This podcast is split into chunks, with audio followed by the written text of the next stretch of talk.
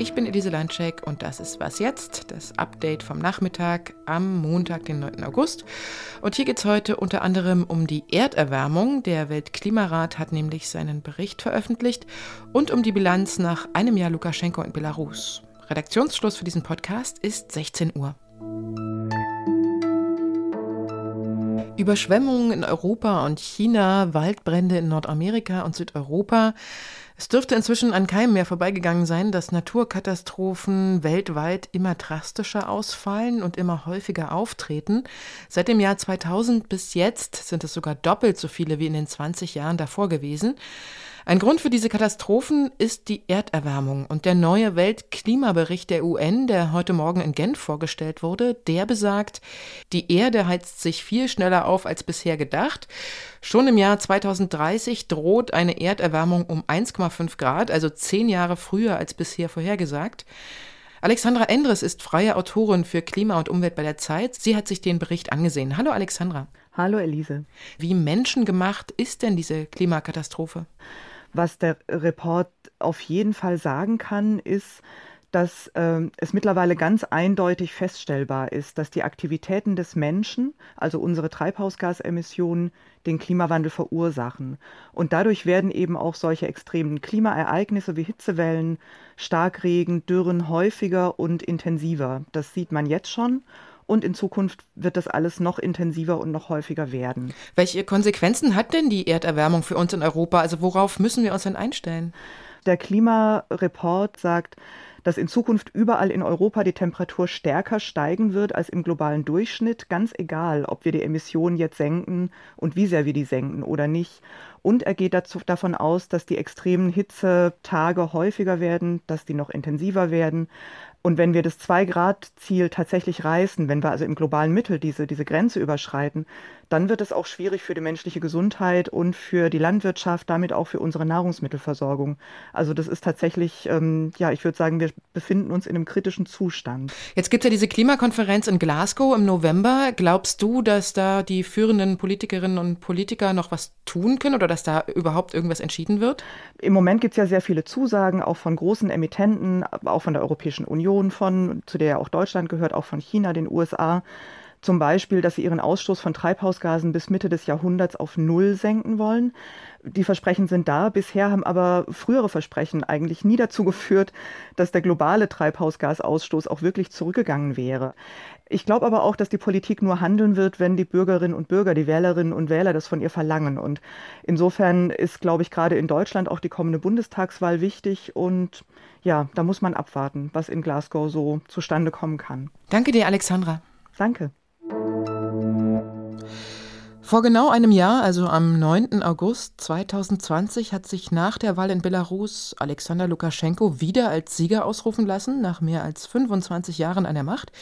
Die Wahlkommission hatte ihm damals mehr als 80 Prozent der Stimmen zugesprochen. Die Opposition aber, die konnte das nicht glauben und hat wegen Wahlfälschungen zu Demonstrationen aufgerufen. Hunderttausende gingen damals auf die Straße und das Regime, das hat brutal zurückgeschlagen und brachte die Proteste weitgehend zum Verstummen. Rund 600 politische Gefangene sitzen jetzt im Gefängnis. Tausende Menschen sind ins Exil geflüchtet. Und Michael Thumann, der ist Osteuropa-Experte der Zeit und er schreibt auch immer wieder zu Belarus. Hallo Michael. Hallo Elise. Ein Jahr Lukaschenko in Belarus. Wie fällt denn da deine Bilanz aus? Ja, leider desaströs, muss ich sagen. Belarus hat sich innerhalb eines Jahres von einem autoritären Staat mit kleinen Freiheiten eigentlich in so eine Art Gefängnis im offenen Vollzug verwandelt. Ähm, du hast äh, die politischen Gefangenen erwähnt. Es ist derzeit so, dass jegliche politische Tätigkeit jenseits des Staatsapparats unmöglich gemacht wird. Oppositionsarbeit gilt als Verrat Verrat am Land, Verrat am Volk und als Spionage für den Westen und wird entsprechend auch verfolgt. Gibt es denn irgendeine Chance oder eine Hoffnung für die Menschen im Land, dass sich das mal ändert? Derzeit kaum. Äh, das Repressionsbündnis von Lukaschenko und äh, Putin, dem russischen Präsidenten, funktioniert. Äh, und für die Opposition, die in Litauen und Polen sitzt, ist es wahnsinnig schwer, Politik zu machen. Es gibt aber einen Punkt, der ganz wichtig ist. Und das ist, dass äh, der belarussische Aufstand hat gezeigt, dass äh, Lukaschenko jetzt nicht mehr sich auf das Volk stützen kann. Ja, er, äh, früher gab es so einen Deal. Äh, er sorgt für Stabilität und steten Nachschub von Lebensmitteln und Kartoffeln und das ist zerbrochen. Jetzt ist es eine Herrschaft auf Bajonetten und das kann eine Zeit noch so funktionieren, aber wie bei allen Bajonettenregimen würde ich sagen, das Ende ist eingebaut. Er ist einfach nicht mehr der Mann des Volkes, sondern der Polizei. Und da ist es nur eine Frage, wann dieser Deal zusammenbricht. Hm, das heißt, es gibt dann vielleicht äh, noch Oppositionelle, die das Ruder rumreißen könnten?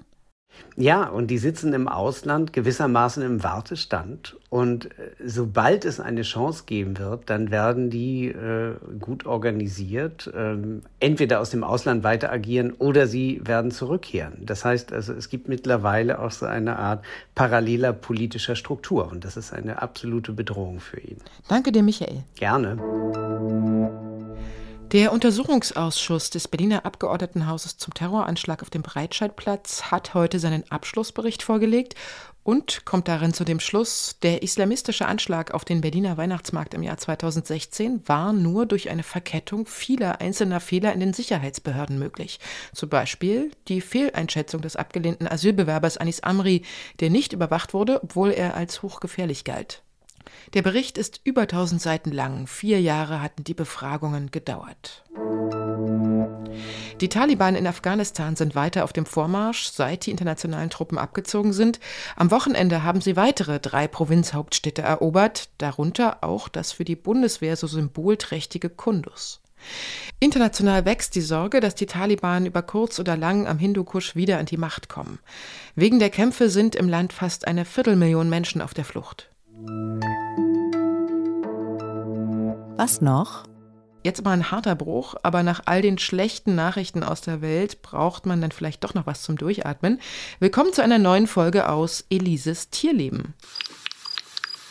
Den Fuchs, den hatten wir ja schon. Heute geht es um dieses Tier, das jeden Abend um die gleiche Zeit und mit exakt gleicher Route hier durch den Garten läuft und dabei dieses ziemlich abgefahrene Geräusch macht.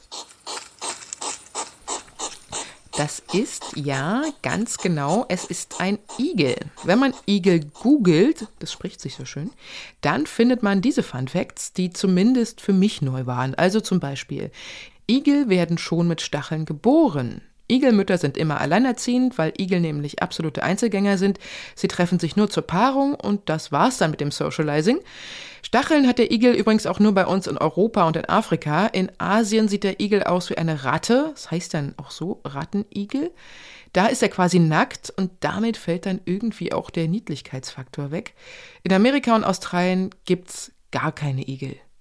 Mein Igel hier hat übrigens Husten, glaube ich, oder er ist sauer und das hört sich dann so an.